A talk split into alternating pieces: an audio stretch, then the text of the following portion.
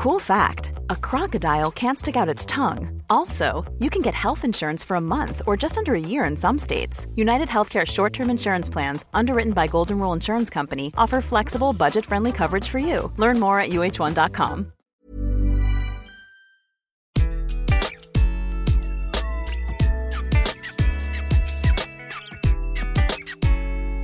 Bonjour, je suis Gaël Châtelain-Berry. Bienvenue sur mon podcast Happy Work, édition spéciale.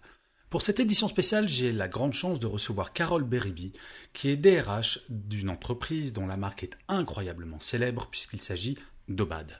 Durant cet épisode, nous allons parler du rôle des DRH pendant la crise actuelle, nous allons parler de jeunes générations, nous allons parler du bien-être au travail grâce à la qualité du management, à la qualité de la communication, et enfin nous allons parler des différences du bien-être en fonction des secteurs d'activité.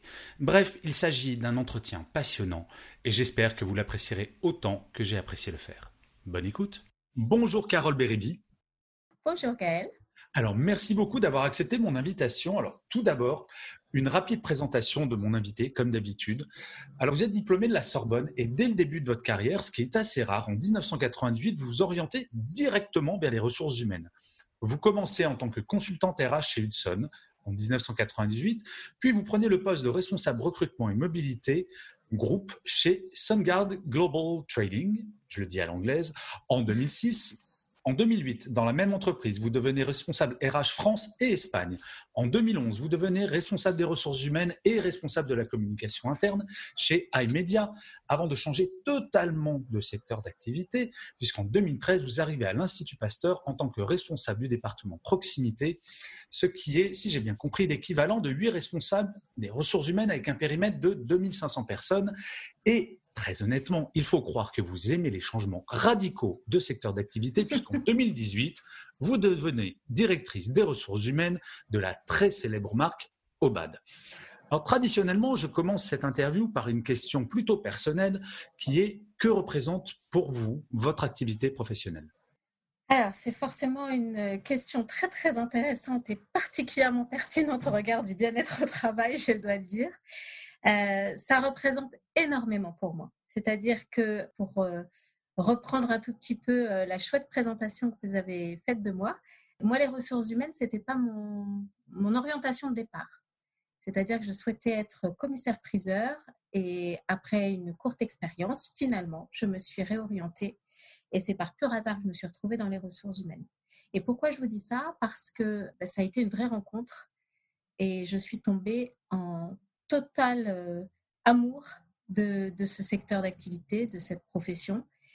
Et ben, c'est pour ça qu'aujourd'hui, ça représente énormément pour moi. Et le temps passé au travail, alors presque paradoxalement euh, par rapport à l'équilibre vie privée vie professionnelle qui rentre dans le domaine euh, évidemment du bien-être au travail, moi aujourd'hui je suis une vraie workaholic. Donc mon bien-être à moi, c'est d'avoir et d'être nourrie intellectuellement par mon travail et de pouvoir euh, mener toutes mes actions au quotidien dans mes fonctions. Euh, et comme j'ai la chance de ne pas dormir énormément, j'arrive à concilier aussi un petit peu euh, ma vie privée. Et, voilà, donc ça représente beaucoup pour répondre à, votre question.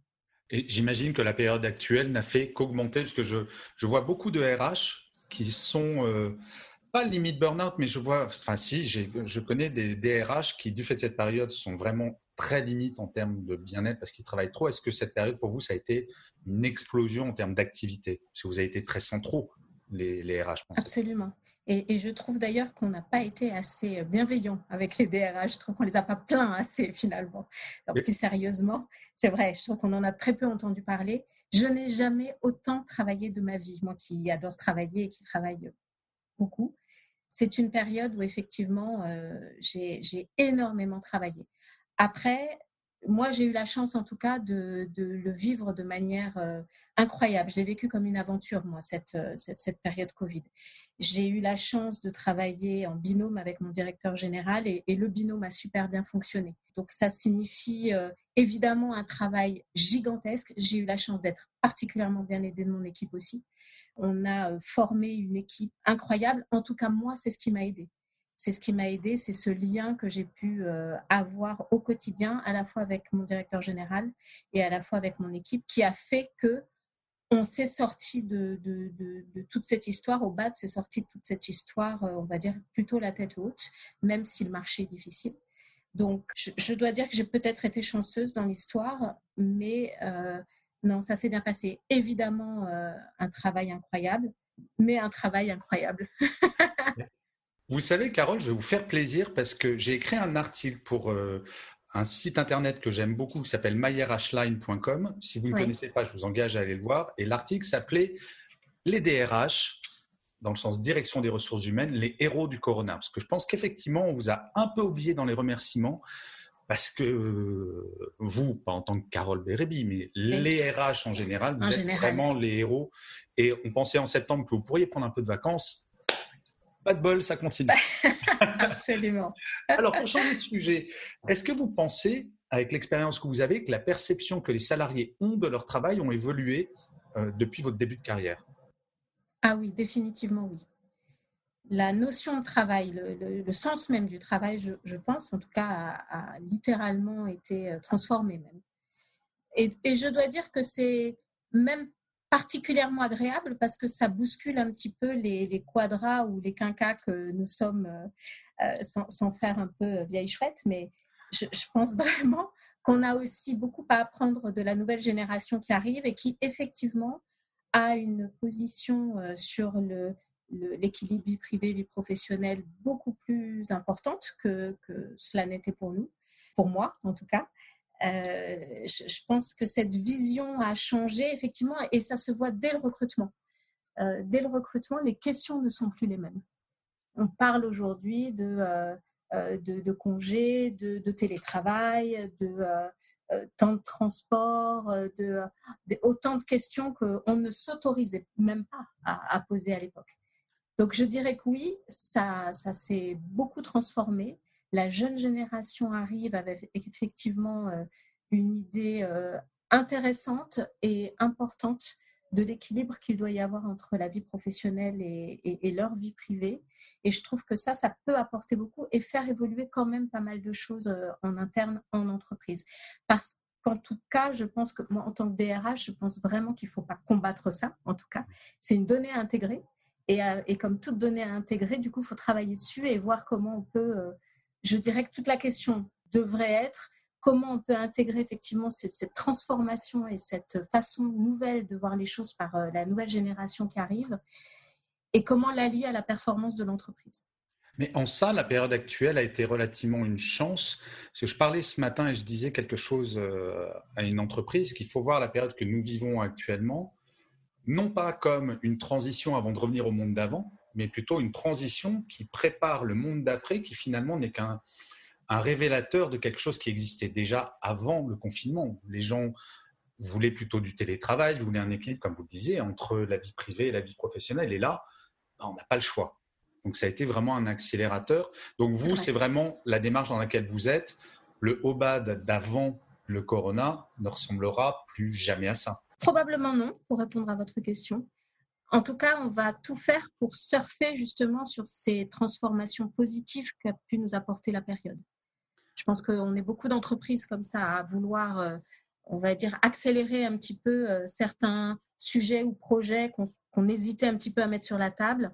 Le télétravail en est un bon exemple, euh, mais, il y a d'autres sujets également et on va, on va surfer un petit peu sur, sur, sur tout ce que nous a apporté cette période délicate pour pouvoir accélérer les choses et pouvoir les mettre en place. Donc oui, il y aura, il y aura forcément un avant et un après. Si j'ai bien compris, vous avez travaillé quatre fois plus euh, pendant cette période que d'habitude. Euh, mais la période actuelle étant quand même très très agitée, comment pour les salariés de BAD, donc je ne, je ne pense pas à vous qui travaillez visiblement 25 heures par jour, euh, comment est-ce que vous avez réussi à concilier le bien-être de vos salariés et l'urgence économique? C'est difficile de répondre à cette question parce que euh, très honnêtement, quand on a l'obligation, malheureusement, de mettre au chômage partiel des collaborateurs, je, dirais, et n'y voyez aucune malice de DRH derrière cette réponse, les faire revenir au travail motivés et sans inquiétude pour l'avenir ou, ou, relativement sans inquiétude pour l'avenir parce que personne n'a de boule de cristal, mais en tout cas, en tant qu'entreprise, de tout faire pour rassurer nos collaborateurs qu'il n'y aura pas de casse après, euh, après la reprise. je dirais que finalement, c'est presque ça pour moi, en tout cas aujourd'hui, qu'on pourrait apporter comme entre guillemets bien-être au travail. Tout le reste serait gadget. Je, pense que mettez pas de guillemets parce que bien souvent les entreprises ont oublié une chose fondamentale, c'est à quel point il suffit d'ouvrir n'importe quel journal ou n'importe quelle télévision, un salarié, la période est extrêmement anxiogène, donc jouer ce rôle d'information et de un peu de, de, contre-pied par rapport à ce qu'un salarié peut entendre à la télévision, c'est effectivement du bien-être. Le premier, c'est vraiment la pyramide de Maslow. Premier niveau, exactement. C'est est-ce que j'ai mon boulot demain? Donc votre réponse est très très intéressante. Alors si on parle du bien-être de façon plus générale, comment est-ce qu'il y a un exemple dont vous êtes fier euh, autour du travail du bien-être chez Obad? Alors le premier travail, je dirais, dont on est fier chez Obad, c'est avant toute chose tout le travail qu'on peut faire autour du management. Ah, ah vous, allez, vous allez de plus en plus me plaire sur ce coup-là. C'est-à-dire, comme je vous le disais tout à l'heure, en tout cas, moi, je, suis, je, pars du principe que le bien-être au travail, parce qu'on entend beaucoup de choses sur le bien-être au travail, on a beaucoup de, on va dire, d'affichage sur le bien-être au travail qui va de, euh, euh, que sais-je, le, des massages en entreprise, euh, ça peut aller sur tout un tas d'événements conviviaux que, que, je trouve chouettes hein, de manière générale. Mais je dirais qu'avant toute chose, en tout cas moi, la première brique de toutes les briques du bien-être au travail, c'est accompagner le management en tant qu'RH pour les aider à faire de la collaboration avec leurs collaborateurs un moment hyper positif, hyper constructif et qui soit développant pour le collaborateur. Donc je dirais que moi, ma plus grande fierté chez Obad, mais j'avoue que ça a été mon credo euh, dans, dans toutes les entreprises que j'ai pu traverser, c'est de pouvoir aider les managers à se comporter en manager, à faire du feedback, à, être plus assertif, à dire évidemment tout ce qu'il faut quand le travail est super bien fait, de la même manière dire les choses quand ça ne va pas et pouvoir aider à, se rattraper si c'était le cas, euh, accepter les erreurs de ses collaborateurs, expliquer et construire. Je pense qu'en tout cas, ma plus, ma plus oui, c'est ce que je vous disais tout à l'heure. La, première brique de bien-être au travail, c'est de travailler sur le management et que le management, les managers, puissent faire en sorte que les collaborateurs se sentent bien dans leur poste. Vous savez, depuis que je fais des interviews, c'est la première fois que quelqu'un me fait cette réponse et je suis profondément convaincu que tant qu'on n'a pas attaqué cette brique, effectivement, on peut faire tout ce qu'on veut si on a des managers qui sont toxiques ou qui font mal, parce qu'il y a un manager toxique, mais aussi celui qui fait mal. Ah, c'est difficile d'avancer. Mais alors, euh, comment est-ce que vous avez géré justement pour les managers qui ont dû, pour beaucoup, découvrir le management à distance? Et on ne les a pas lâchés, en fait. Euh, toute la clé, je pense, c'est pour moi le mot-clé de cette période un petit peu difficile, ça a été la communication. La communication envers nos collaborateurs qui étaient donc en chômage partiel, euh, donc à distance et ne pouvant pas travailler. On a pris le parti, en tout cas, de maintenir le lien et ça a été très bien accepté. C'est-à-dire que même si on utilisait des moyens personnels pour, les, pour, communiquer avec eux. On a, on a eu, euh, enfin voilà, tous nos collaborateurs, collaboratrices, très très féminins chez Obad, ont, accepté de jouer le jeu de la communication à distance euh, pendant toute la durée confinement. Et ce qui fait qu'on les a préparés au retour aussi. Et on a eu des équipes hyper motivées qui revenaient. Donc la communication régulière, pour vous donner un, peu plus de détails, on, on avait à cœur avec euh, donc Philippe Bernot, notre directeur général, de faire deux communications au moins par semaine, une communication DG, une communication DRH, pour parler euh, euh, de ce qui se passait, en tout cas dans l'entreprise ou dans le groupe, côté RH pour expliquer toutes les étapes administratives ou du chômage partiel ou pour parler de tout un tas d'autres sujets plus RH pendant cette période. Et en parallèle, avec mon équipe, on n'a pas lâché les managers. On les avait je parle notamment spécifiquement les managers du, siège, on les avait allés tous les deux jours au moins euh, en visio ou au téléphone pour les aider dans toutes leurs problématiques qu'ils pouvaient rencontrer. Parce que tout le sujet aussi, on parle, j'ai beaucoup parlé des personnes qui étaient à distance et au chômage partiel, mais évidemment, on avait un certain nombre de personnes qui travaillaient, mmh qui avaient, je dirais, presque le courage de travailler. On a notamment nos équipes logistiques qui ont assuré euh, tout, tout, le suivi des commandes de notre site Internet et qui venaient tous les jours sur notre site du côté de Saint-Savin et également nos collaborateurs du siège qui ont continué de travailler à distance, qui n'ont rien lâché. Donc toute cette communication-là, elle a été très très importante et je dois dire que c'est ce qui a probablement fait que on a tenu en fait. On a tenu. Et tout le monde a joué le jeu de la communication. Et pour revenir à votre question, pour moi, le bien-être, ça passe déjà et en premier lieu par ça. Évidemment, après, on va parler tout un tas de choses euh, qu'on pourrait euh, rajouter, mais je dirais qu'en tout cas, en période de crise, pour moi, c'est le numéro un de, euh, de toutes les clés du bien-être au travail. Mais en fait, on en revient souvent aux fondamentaux et aux basiques. Et c'est vrai que les grandes, dans la vie personnelle comme dans la vie professionnelle, on dit que la bonne communication, c'est quand même source, si ce n'est de bonheur, à minima de bien-être. Ouais vous le confirmez, donc c'est plutôt assez rassurant. On n'a pas besoin, et, ça ne demande pas, vous allez peut-être l'infirmer, mais ça ne demande pas des moyens financiers énormes pour mettre ce genre de politique. Il faut aimer ça, faut aimer ça en revanche. Bien sûr. Faut aimer ça. Faut aimer, euh, faut aimer communiquer et essayer de, transmettre et de rassurer. J'ai tout de même une question qui me chatouille un petit peu au regard de votre parcours et qui oui. j'espère que vous aurez une réponse. Parce que vous êtes passé quand même de secteur d'activité incroyablement variés dans des positions RH. Donc vous avez un regard sur les RH euh, entre l'Institut Pasteur et Obad, vous me l'accorderez, il y a un petit écart en termes de... Absolument. Mais est-ce qu'il y a des différences fondamentales entre la gestion du bien-être, vraiment spécifiquement du bien-être, même des salariés, en fonction des activités des entreprises, ou finalement, ce que vous dites là peut s'appliquer à toutes les entreprises? Je pense que ça peut s'appliquer à toutes les entreprises. Peut-être que la seule nuance que j'apporterais quand même, c'est que à l'Institut Pasteur, c'est donc une, une, fondation à but non lucratif. Et je dirais que peut-être contrairement aux autres entreprises que, que j'ai pu faire, qui étaient donc des entreprises de secteur marchand, qui doivent générer un chiffre d'affaires, je dirais quand même qu'évidemment à l'Institut Pasteur, j'avais cette dimension passion, non pas désintéressée, parce que c'est un milieu où évidemment euh, l'argent a son importance, euh, mais il n'a pas la même finalité.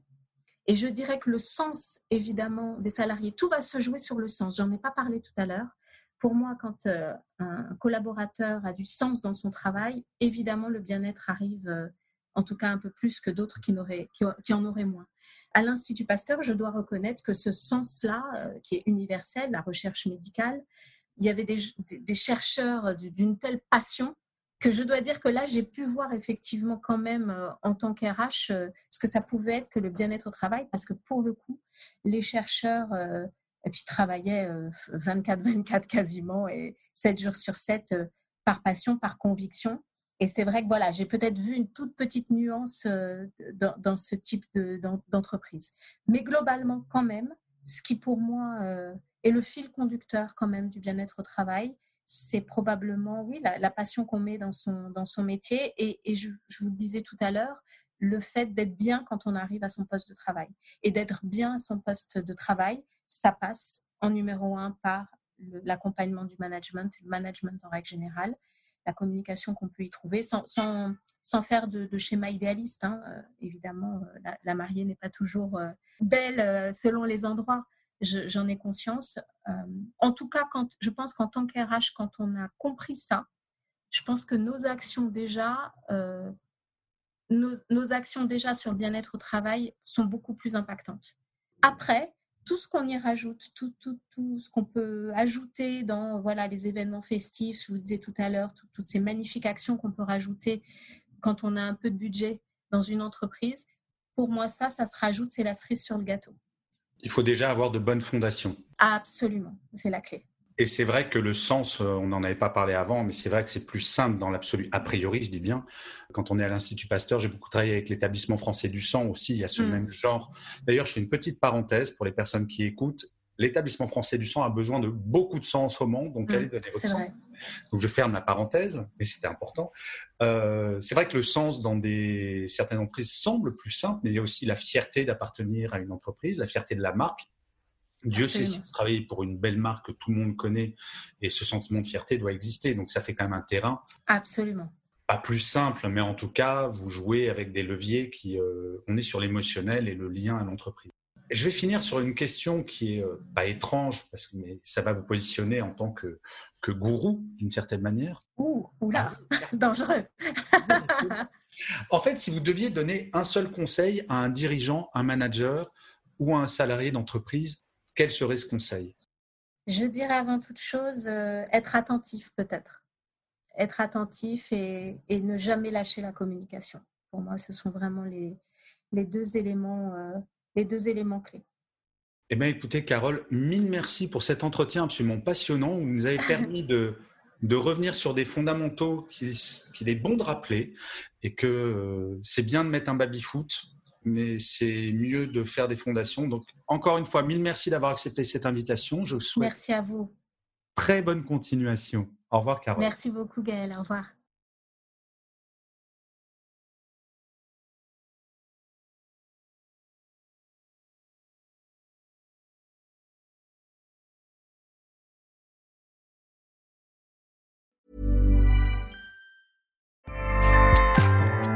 ACAST powers the world's best podcasts. Here's a show that we recommend. This is Roundabout Season 2, and we're back to share more stories from the road and the memories made along the way. We're talking rest stops, if we're stopping to get gas. You will be timed.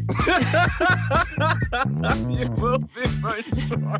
Misguided plans. I grew up in the city, so I have like you know, a healthy fear of real extreme darkness. this was like wilderness. A lot of laughs. Y'all weird, but you, yeah, you, you were different. Like you were real different, bro. I can't really put my finger on it. And so much more. Just goes to show that unexpected yeah. things sometimes are the best when it comes to a road trip. Roundabout Season 2, presented by Nissan, is live now with new episodes rolling out every Thursday. Listen and subscribe wherever you get your podcasts.